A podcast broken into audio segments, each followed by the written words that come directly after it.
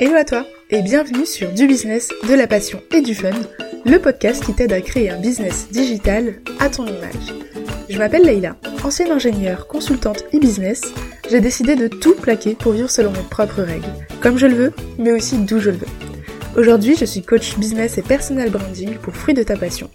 Ma mission avec ce podcast, t'accompagner à construire une activité qui te ressemble pour te démarquer sur le web et vivre de ta passion selon tes conditions. On parlera essentiellement de stratégie web marketing, de personal branding, de mindset, mais aussi d'organisation et de productivité. Bref, je suis là pour t'aider à donner un coup de peps à ton business, toujours avec bienveillance. Je t'invite à télécharger ton passeport offert 30 jours pour faire décoller ton business et te démarquer sur le web. Disponible dans les notes de l'épisode. Tu es prête? Alors abonne-toi et prépare-toi au décollage avec l'épisode du jour.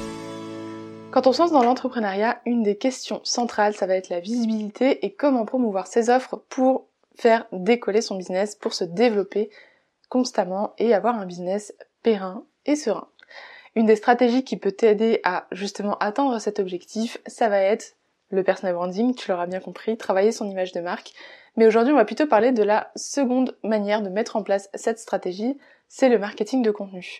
En fait, ce que ça veut dire, c'est que tu vas créer du contenu de qualité pour ton audience, pour apporter des solutions, prouver ton expertise, créer un lien de confiance avec elle à travers des contenus type vidéo, audio comme le podcast, euh, écrit comme des articles de blog, des posts, etc. Donc tu as plein de formats possibles et plein de plateformes dans lesquelles tu peux t'exprimer. Le tout, c'est de trouver la bonne combinaison entre là où tu te sens à l'aise et là où se trouve ton audience idéale. Dans cet épisode, je vais te partager les 5 gros défis qu'on rencontre en tant que créateur de contenu ou d'entrepreneur qui veut créer ses propres contenus pour justement attirer à soi ses bons clients. T'es prête? C'est parti.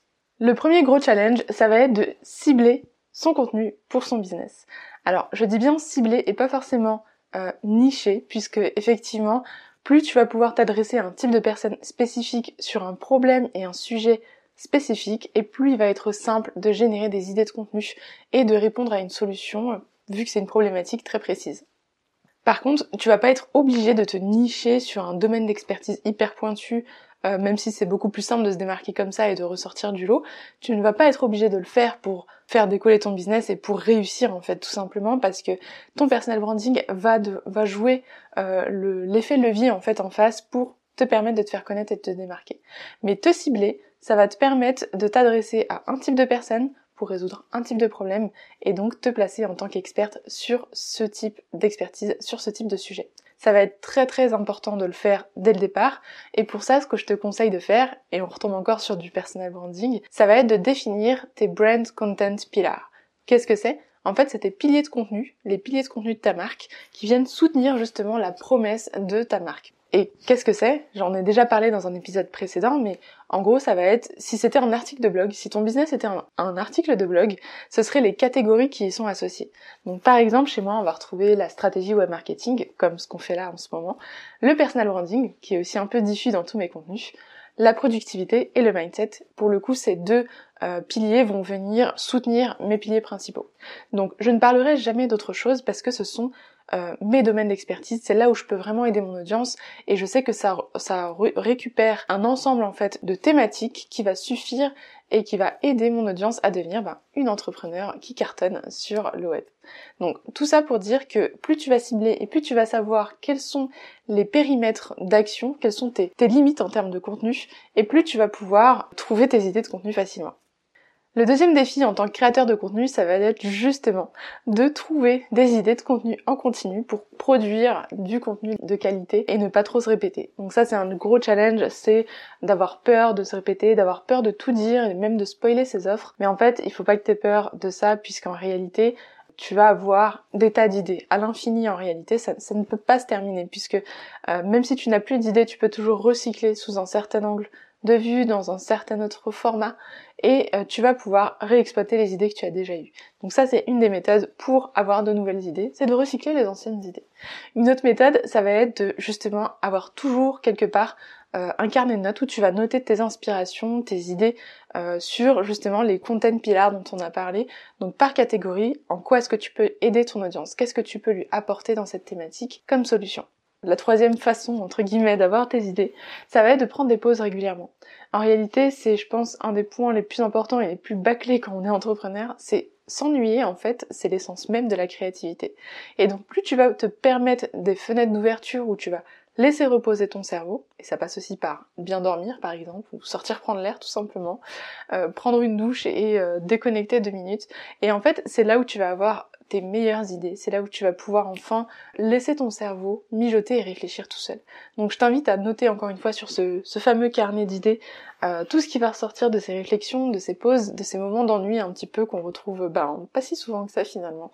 Donc à planifier. Le dernier point est le plus important pour avoir toujours des idées de contenu, ça va être d'écouter ton audience. Je le mets en dernier mais c'est le plus important parce qu'en fait c'est vraiment ton audience que tu cherches à aider, que ce soit au travers tes offres, tes contenus, ta présence en fait même en tant que business, c'est d'aider à résoudre un problème. Donc pour résoudre ce problème, tu vas écouter donc les problématiques énoncées par ton audience en continu. Ça passe par quoi?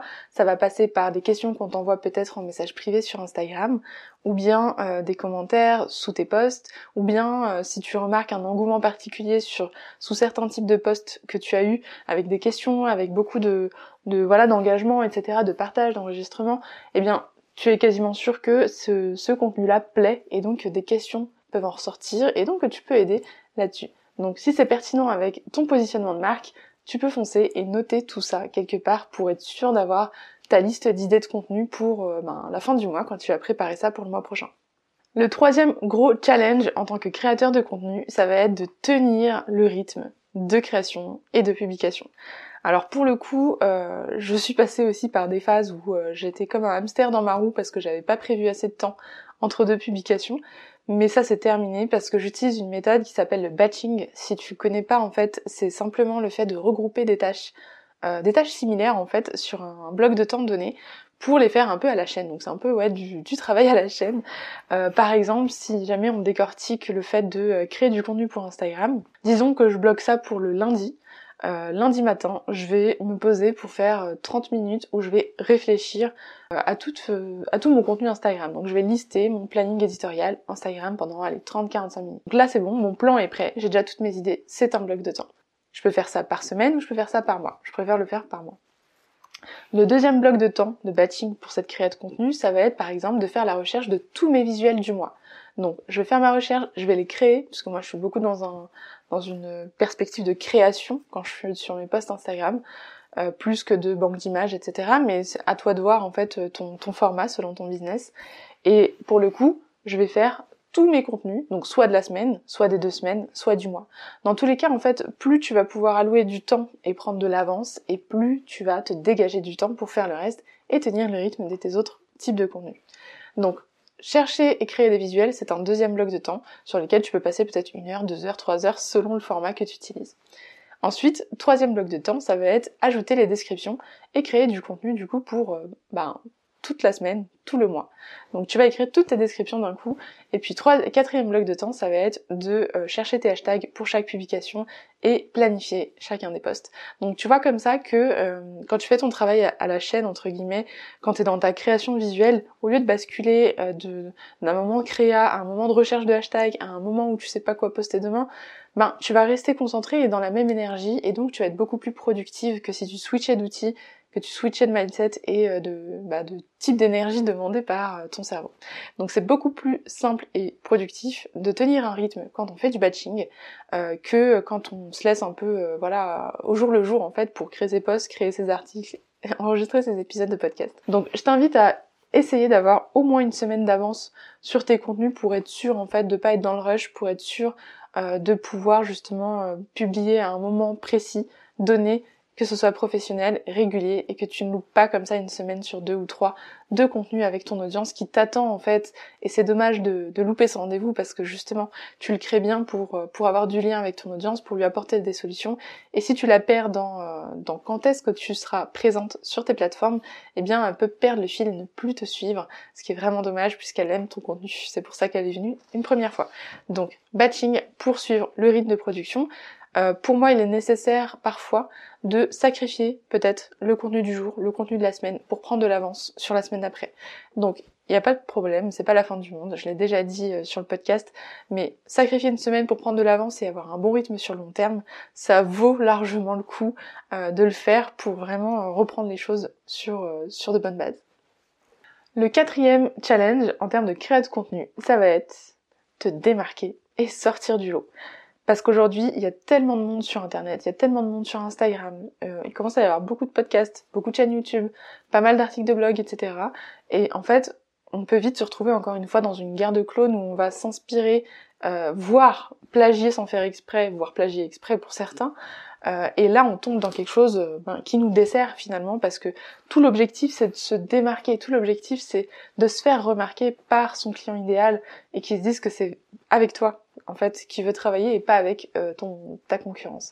Donc, essaie de sortir du lot. Et pour ça, je t'invite à travailler sur ton personal branding, sur ton image de marque, sur ce que tu veux véhiculer et euh, sur euh, ton expertise et ton positionnement en fait justement pour euh, qu'on puisse te reconnaître en tant qu'experte de ta thématique ou de ton de ton positionnement. Hein. Tu peux être l'expert de ta thématique pour un certain type de personnes et ça marche très bien aussi. Donc soit que pour les femmes par exemple, comme ce que je fais, soit que pour les enfants, soit que pour une autre tranche d'âge, des ados. Enfin, tout dépend de ton positionnement et c'est à toi de justement travailler bien travailler ton message pour qu'on puisse comprendre à qui tu t'adresses et de qui es-tu la référente?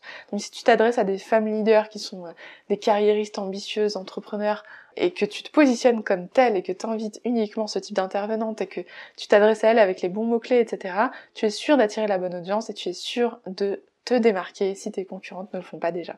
Donc travaille ton personal branding et pour ça, ça passe par une analyse de ton client idéal et de toi-même. Donc il faut que ça te ressemble, sois toi-même.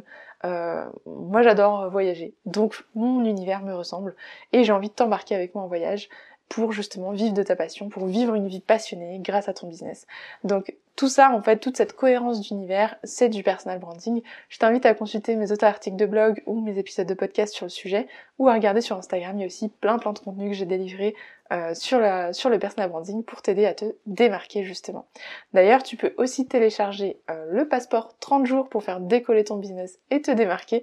Mais il est vraiment fait pour t'aider en fait à passer des étapes très simples mais qui sont vraiment indispensable pour faire décoller ton business et surtout te démarquer. Donc le personal branding chez moi c'est diffus dans tous mes contenus et tu verras que c'est ce qui va te permettre justement de rentabiliser ton activité très vite, booster ton CA très vite et finalement être pleinement toi. Donc euh, pourquoi ne pas en profiter? Le cinquième défi des créateurs de contenu et je pense que c'est le plus gros en réalité, c'est monétiser tes efforts, rentabiliser ces créations de contenu. Euh, tu peux peut-être commencer ton business au départ euh, parce que tu tiens un blog et que ça marche très bien et que tu décides un jour de dire bon bah peut-être que je peux je peux en faire un business. Il y a beaucoup de business qui sont nés comme ça. C'est très bien. il y a plusieurs manières pardon de, faire pour monétiser ton activité, rentabiliser ton activité si tu es coincé aujourd'hui et que tu as une plateforme de contenu comme ça, sache qu'il y a plusieurs manières de faire. Alors, la stratégie de base qui est créée un petit peu pour justement ces plateformes-là, c'est des espaces publicitaires, donc en fait où tu vas euh, donner ton autorisation en fait à Google ou à YouTube si tu es sur YouTube, etc. ou sur des podcasts pour diffuser de la pub dans ton contenu. Donc soit sur des bannières, soit en introduction de ton podcast, soit en plein milieu de ta vidéo YouTube, etc. Donc il y a cette manière de faire là qui existe. Je pense que tu peux cibler les types de pubs euh, personnellement, c'est pas du tout une option que je que je j'utilise ou que je recommanderais euh, pour quelqu'un qui se lance parce que ça fait un peu euh, ça fait un peu cheap, ça fait un peu je, je, distrais mon audience aussi et j'essaie par tous les moyens de d'avoir quelques sous par-ci par-là et puis il faut avoir beaucoup de trafic pour que ce soit rentable. Donc je pense que à moins que ce soit très ciblé comme publicité, que ce soit très pertinent et que tu aies du trafic sur ton blog, c'est peut-être pas la bonne façon de faire dès le départ. La deuxième stratégie, ça va être de faire de l'affiliation. Donc l'affiliation, qu'est-ce que c'est? C'est en fait tout un système de recommandation de produits où tu vas toucher une commission entre temps. Je le fais pour certains euh, partenaires, donc qui sont euh, simplement des produits entre guillemets des formations plutôt euh, pour pour les entrepreneurs que j'ai testé auparavant et du coup que je recommande vraiment pour mon audience. Euh, dans ce cas-là, je peux toucher une certaine commission également. Donc tu peux aussi le faire dès le départ sans avoir à créer de produit. C'est un peu l'avantage de l'affiliation, c'est que à partir du moment où euh, le créateur de contenu t'as confiance en son expertise, que tu sais qu'il fait du bon boulot et que tu as toi-même testé son produit, dans l'idéal, tu vas pouvoir le euh, proposer, euh, proposer des articles pour en parler, tu vas pouvoir faire des comparatifs, tu vas pouvoir en fait mettre en avant son offre et la recommander auprès d'autres personnes pour toucher une commission. Maintenant, ça, personnellement, je ne le recommande pas forcément comme euh, stratégie de business en tant que telle.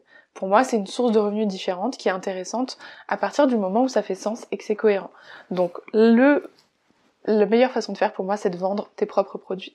Et par là, j'entends tes propres infoproduits, euh, puisque digitaliser ton activité, ça va vraiment être le euh, le must en fait que tu puisses faire pour justement euh, bah, vivre de ta passion, être libre de ton temps, être libre géographiquement et pouvoir vendre en continu sans forcément être derrière ton écran ou quelque part physiquement.